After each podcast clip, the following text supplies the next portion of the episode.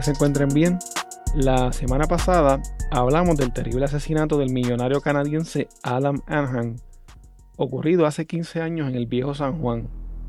Hablamos del arresto y del juicio de Jonathan Roman Rivera y de la confesión de Alex el Loco, luego de que el FBI, gracias a la insistencia del padre de Adam, comenzara a investigar este suceso. Hoy continuamos con la segunda parte del caso de la viuda negra. Cuando Alex el loco habló con el FBI, no tan solo dijo que él había matado a Adam y que Aurea le había ofrecido 3 millones de dólares para matarlo. Él también alegó que la hermana de Aurea, Marcia Vázquez, y el entonces novio de ella, José Ferrer Sosa, se reunieron con él para planificar el asesinato. Se dice que ellos conocieron a Alex porque él solía venderles marihuana. En la mañana del 23 de septiembre del 2005, Alex recibió una llamada en la que se le dijo que buscara algún arma o algo para matar a Adam esa noche. Le dijeron la ruta que iba a tomar Aurea y Adam para que él estuviera preparado para el ataque y además le dijeron que tenía que lastimarla a ella un poco para que no sospecharan nada.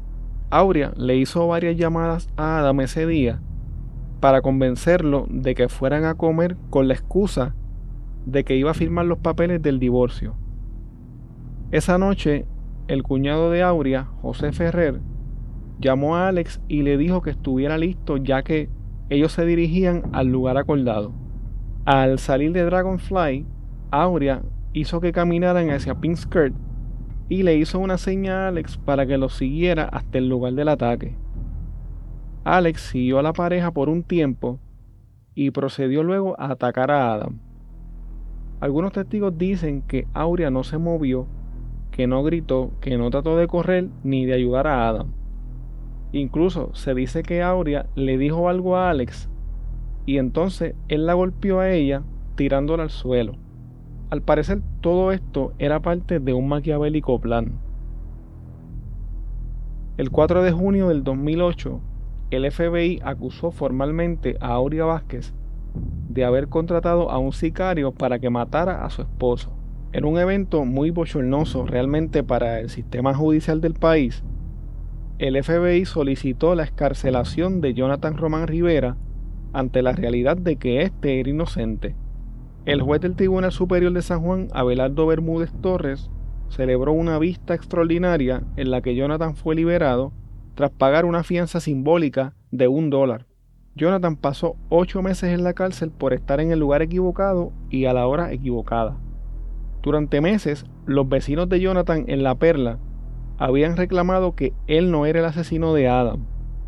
Era un secreto a voces que Alex el Loco era el verdadero asesino.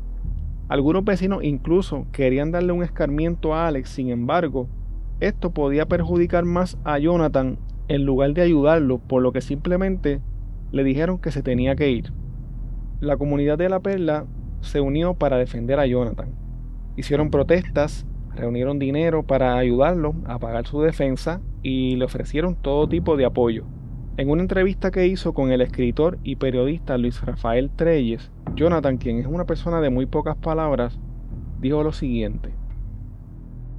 Bueno, el día que me acusaron, pues yo estaba trabajando en Subway. Estaba trabajando como siempre y recibí una llamada de una ex compañera de trabajo y a donde los acompañé fue a un, al frente de un pub. No pasaron ni 15 minutos y tocaron la puerta y era el agente Miranda y ahí empezó todo. A mí me sentenciaron a 106 años de cárcel. Me ponía a cadena perpetua hasta toda mi vida en la cárcel. Yo tuve el privilegio de estar bajo fianza y de estar libre cuando, cuando mi caso pues estaba corriendo. Al salir del tribunal los vecinos, amigos y familiares de Jonathan celebraron su salida. Lo alzaron como cuando un atleta gana un campeonato y formaron una gran fiesta en su honor, luego de que lo dejaran en libertad. Cuando yo estudiaba criminología, recuerdo que un profesor me dijo, es mejor que haya 100 culpables en la calle que un solo inocente dentro de la cárcel. El FBI estuvo alrededor de ocho meses investigando el caso del asesinato de Adam y logró liberar a Jonathan, quien estaba preso siendo inocente. Aunque el FBI acusó a Aurea Vázquez por el asesinato de su esposo, había un pequeño problema. Aurea ya no estaba en Puerto Rico. Aurea se había mudado a Florencia, en Italia, a los nueve meses de la muerte de su esposo. Llegó a Florencia con una visa de estudiante, alegando que iba a estudiar filmografía. Aurea no pudo cobrar la herencia luego de la muerte de su esposo, debido a que Abe el papá de Adam estaba a cargo del capital de su hijo. Aurea se estableció en Florencia dejando todo en el olvido y con la intención de hacer una nueva vida. Su nombre ya no era Aurea Vázquez. Ahora su nombre era Beatriz Dominici, o como le decían en Florencia, Bibi. Su pelo ya no era rubio como antes, ahora era color castaño.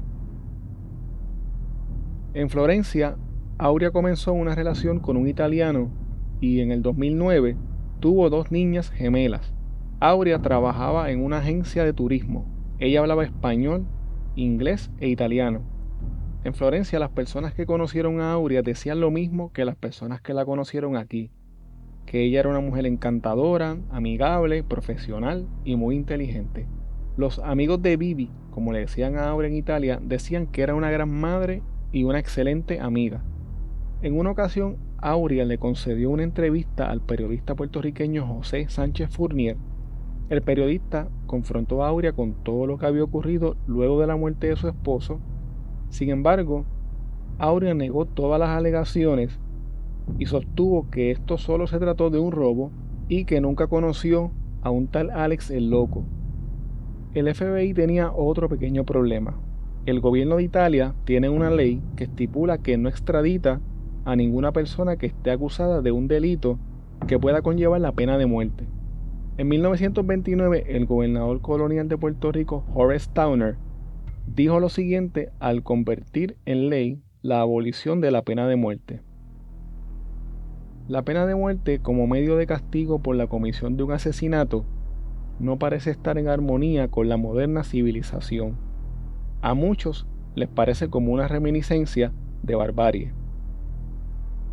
Aunque en Puerto Rico la pena de muerte fue prohibida desde el 1929, al ser acusada por un delito federal, Aurea se exponía potencialmente a la pena de muerte.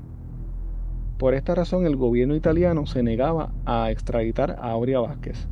El FBI estaba seguro de que Aurea había elegido mudarse a Florencia porque conocía las leyes de extradición del país. El FBI también cree que la razón por la cual Aurea tuvo hijos en Italia era con el solo propósito de obtener su ciudadanía permanente. Al parecer, Aurea se había salido con las suyas. El gobierno de Puerto Rico y el FBI no podían hacer absolutamente nada. Sin embargo, había alguien que no estaba dispuesto a darse por vencido. Abe entendía que el FBI no podía hacer nada mientras Aurea se encontrara en Florencia, por lo que contrató detectives privados en Italia para que le informaran de todos los movimientos que hacía Aurea. Los investigadores le mantenían al tanto de a dónde se movía Aurea, a dónde vivía, dónde trabajaba y de todo lo que hacía. Abe a su vez mantenía informado al FBI. Según la información provista por los detectives privados, Aurea vivía muy bien en Florencia, incluso viajaba por toda Europa, incluyendo España, Suiza, Francia e Inglaterra. Aurea tenía tres o cuatro identificaciones falsas y usaba varios nombres diferentes. Además, cambiaba su apariencia física constantemente. El FBI se mantenía al tanto de estos viajes y trataron de arrestarla cada vez que se enteraban de que ella estaba en algún país que permitía la extradición. Sin embargo, la burocracia permitía que Aurea lograra escapar y que regresara a su refugio en Florencia antes de que el FBI pudiera completar los trámites de extradición. En una ocasión, el padre de las gemelas de Aurea se enteró a través de algunos reportes de la prensa italiana, de las acusaciones que enfrentaba Aurea Vázquez en Puerto Rico, por lo que ella se fue de su casa, llevándose a sus dos hijas. En Italia, ella fue bautizada como Vedova Nera o la Viuda Negra. Irónicamente, Aurea decidió buscar refugio en la comunidad judía en Florencia y se hizo pasar por una viuda judía cuyo esposo había fallecido en un accidente. De esta manera la comunidad judía le abrió los brazos ya que es su costumbre ayudar a las viudas. Aurea también hizo amistad con un banquero italiano quien le daba dinero para que pudiese hacer sus negocios en la industria del turismo y para que pudiese sostenerse. En el año 2013, Aurea se mantenía viviendo y trabajando en Italia como guía turístico para la comunidad judía y ofrecía excursiones a través de toda Europa. Este detalle le dio una idea al FBI.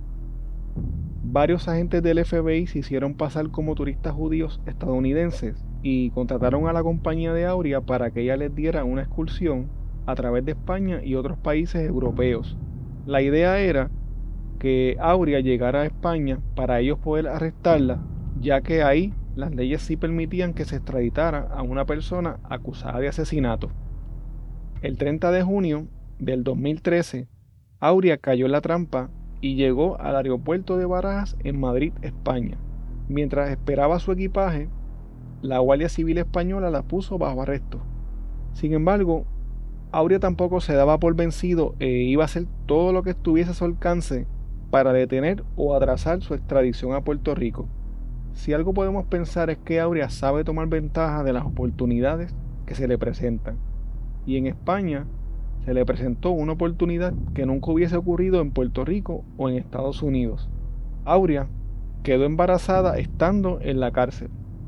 Al quedar embarazada, el FBI no podía llevarse a Aurea y tenían que esperar al menos que su bebé naciera. Aurea dio a luz a una niña en el verano del 2015. Como pueden ver, los procesos de extradición son bastante burocráticos y toman bastante tiempo. A dos años de su arresto, en España todavía el FBI no había podido llevarse a Aurea. La justicia española puso como condición de la extradición de Aurea que el gobierno de los Estados Unidos garantizara que en caso de que fuera encontrada culpable, no fuera condenada a la pena de muerte que no pase el resto de su vida en prisión y que además tenga derecho de acogerse a las medidas de clemencia que estén disponibles. El abogado español de Aurea también hizo intentos ante los organismos de derechos humanos internacionales para que su cliente no fuera extraditada. Unas dos semanas luego de que Aurea diera luz, el FBI fue notificado y procedieron a coordinar un vuelo para traer a Aurea. El FBI tenía temor de que Aurea hiciera una escena en un avión comercial tratando de atrasar más aún el proceso, así que utilizaron el avión asignado al director del FBI para traerla a ella y a su bebé de tan solo un mes de nacida. Buenas tardes y bienvenidos a Enfrentar la Justicia. Hoy fue extraditada a Puerto Rico, y amigos televidentes, Aurea Vázquez Rijos, acusada por el asesinato de su esposo, el ciudadano canadiense Adam Joel Anhan, ocurrido hace 10 años. Bueno, la mujer enfrenta ahora una vista en el Tribunal Federal donde escuchará los cargos en su contra. Como nos informa Nuria Sebasco, la mujer llegó junto a su recién nacida. Así es, Ivonne y Jorge. La mujer llegó escoltada por agentes federales y entró a la sala del magistrado federal Bruce McGivern, quien de inmediato le dijo que esta enfrenta cuatro cargos por conspirar para cometer un asesinato por encargo y que usó celulares y autos para esos fines, por lo que se expone a cadena perpetua. Vázquez Rijos llegó cerca del mediodía a la isla y son las imágenes que ustedes están viendo, escoltada por agentes del FBI. La mujer de 35 años de edad, llegó acompañada de su hija de un mes y medio, pero de inmediato el departamento de la familia asumió custodia de la infante. Al llegar a Puerto Rico, el FBI le dio un tiempo a Aurea para que estuviese con su bebé, ya que iban a ser separadas. Aurea aprovechó el tiempo para arreglarse y maquillarse, porque sabía que las cámaras de todos los medios cubrirían su llegada. El FBI también emitió acusaciones en contra de la hermana de Aurea, Marcia Vázquez, y de José Ferrer, quien había sido su cuñado, acusándolos de ser co-conspiradores del asesinato de Adam. Ambos fueron ingresados en el Centro de Detención Federal en Guaynabo, Puerto Rico. Aurea Vázquez y los acusados por su rol en el asesinato de Adam se declararon no culpables. El juicio comenzó en agosto del 2018. La Fiscalía Federal presentó como evidencia una carta que Alex el Loco había enviado a Marcia Vázquez pidiéndole los 3 millones de dólares que le habían ofrecido por matar a Adam. Alex, quien había confesado haber asesinado a Adam, se convirtió en el testigo estrella en el caso en contra de Aurea y de los coacusados. La defensa de Aurea trató de presentar a Alex, según su apodo, como un loco que no sabía lo que decía y que había matado a Adam sin ninguna razón y sin ningún motivo. El conocido abogado Edwin Prado, quien hoy en día es el presidente del Colegio de Abogados Puertorriqueños del estado de la Florida, y quien fue el abogado que llenó las capitulaciones matrimoniales de Adam y Aurea, también testificó en el juicio en contra de Aurea Vázquez. Él estaba seguro de que las autoridades federales y estatales en algún momento lo consideraron como sospechoso. El abogado y manejador de artistas, quien ha tenido clientes tales como Daddy Yankee, Vico C, Anuel AA y Rafi Pina, entre otros, conoció a Aurea en el 2002 en una cena en la que ella estaba acompañando al cantante de reggaetón Don Omar. Luego, en el 2003, la reclutó en su oficina, en la cual trabajó unos meses como asistente paralegal. El abogado dijo que en una ocasión Auri, como él le decía, le preguntó si era cierto que ella salía mejor si Adam moría que divorciándose. Oye, Prado, a mí me dijeron que salía mejor si mi esposo se muere que divorciándome. ¿Eso es verdad? Sí, quizás sale mejor con el muerto. ¿Tú conoces a alguien que pueda hacer el trabajo? ¿Tú estás loca? Yo no conozco a esa clase de persona. Tú no, pero la gente que tú representas sí. El licenciado Prado dijo también que una o dos semanas después de la boda, Adam fue a verlo a su oficina para decirle que quería divorciarse y pedirle que hablara con Aurea. El hermano de Aurea, Charbel Vázquez, fue acusado por perjurio al negar que conocía a Alex el Loco y por asistir a su hermana creando una corporación en Puerto Rico de nombre Glad Kosher Travelers Corp. Según la acusación, Aurea usaba la dirección postal y los correos electrónicos de esta corporación como parte de su compañía de excursiones en Italia para generar ingresos y evitar ser arrestada por el gobierno de los Estados Unidos. ver con esto, yo no he hecho nada. Lo único que yo he estado haciendo es investigar quiénes pudieron haber tenido motivos, no solamente mi hermana, otros motivos. Y dado a que las personas a quien yo también tuvieron relación con él, son personas que aquí nadie quiere tocar por su influencia. Yo no tengo nada que ver, yo no estaba en ningún apartamento, yo estaba trabajando tú estabas en ese momento que tú eras estudiante, tú eres bastante joven, por eso pregunto. Yo, estaba en eso, yo manejaba Big Skirt, yo manejaba la producción ah, de ellos. Eh, yo trabajaba en, en mundo restaurantes y en producciones musicales.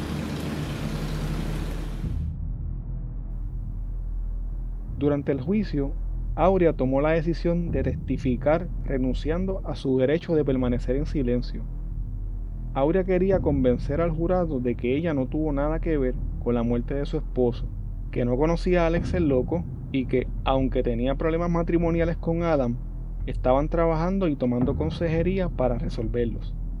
Aurea dijo que la razón por la que se fue a Florencia no fue para escapar de las autoridades ni para evitar ser extraditada. Ella estaba persiguiendo un sueño que siempre tuvo toda su vida. Aurea sabía que era suficiente convencer a un solo miembro del jurado de que ella decía la verdad. El 3 de octubre del 2018, después de dos días de deliberación, un jurado compuesto por siete hombres y cinco mujeres declararon a Aurea Vázquez, a Marcia Vázquez y a José Ferrer culpables de conspirar para asesinar a Adam Ángel. El 15 de marzo del 2019, Aurea Vázquez, su hermana Marcia Vázquez y José Ferrer Sosa fueron condenados a cadena perpetua. Como parte de la sentencia, el juez recomendó que Aurea participe en programas de rehabilitación, reciba atención médica para convulsiones, piedra, asma, dolores de cabeza, estrés postraumático, depresión, ataques de pánico y por su historial de pensamientos suicidas. Charbel Vázquez llegó a un acuerdo con la fiscalía para declararse culpable de un cargo de perjurio. Se expone a una probatoria no menor de tres años o a una pena de prisión que no pase de los dos años. A la salida de la vista de sentencia, Aurea se cruzó con Abe, el padre de Adam, en los pasillos del tribunal y le dijo, Are you happy now? Abe la miró y solo le dijo, Shut up, y siguió caminando. Aurea y su hermana Marcia están en la prisión para mujeres conocida como el Centro Médico Federal Carswell en Fort Worth, Texas, y José Ferrer Sosa está en la penitenciaría Coleman en Centerville, Florida. Si piensan que la historia de la viuda negra terminó luego de la sentencia, están equivocados. A finales del 2019, estando en el Centro de Detención Federal de Guaynabo, Alex el Loco le envió una carta al abogado de José Ferrer pidiéndole que lo visite sin avisarle a nadie y en secreto. Le indicó en la carta que si lo visita, no se va a arrepentir. Además le pidió que le lleve una grabadora de voz porque la conversación será extensa y ayudará también en el caso de Aurea. Ante esta situación y ante el supuesto diagnóstico de esquizofrenia de Alex, Aurea Vázquez y los coacusados en este caso han solicitado que se les conceda un nuevo juicio. En estos momentos, la solicitud de un nuevo juicio está ante la consideración del Circuito de Apelaciones de Boston.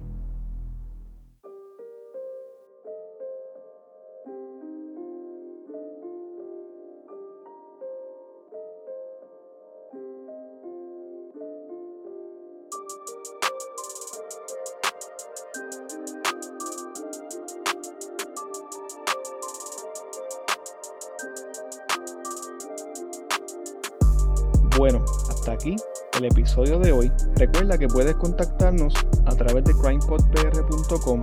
Síguenos en Facebook, Instagram y Twitter como CrimePodPR, en donde estaremos subiendo contenido relacionado a los temas con los que vamos a estar trabajando y sobre noticias de casos criminales principalmente. Recuerda también suscribirte a este podcast en tu aplicación favorita para podcast y compartirlo con las personas que conoces. Si les gustó esta historia, los invito a que busquen el documental The Pink Skirt Plot del programa Dayline de la cadena NBC. Muchas gracias y hasta la próxima semana.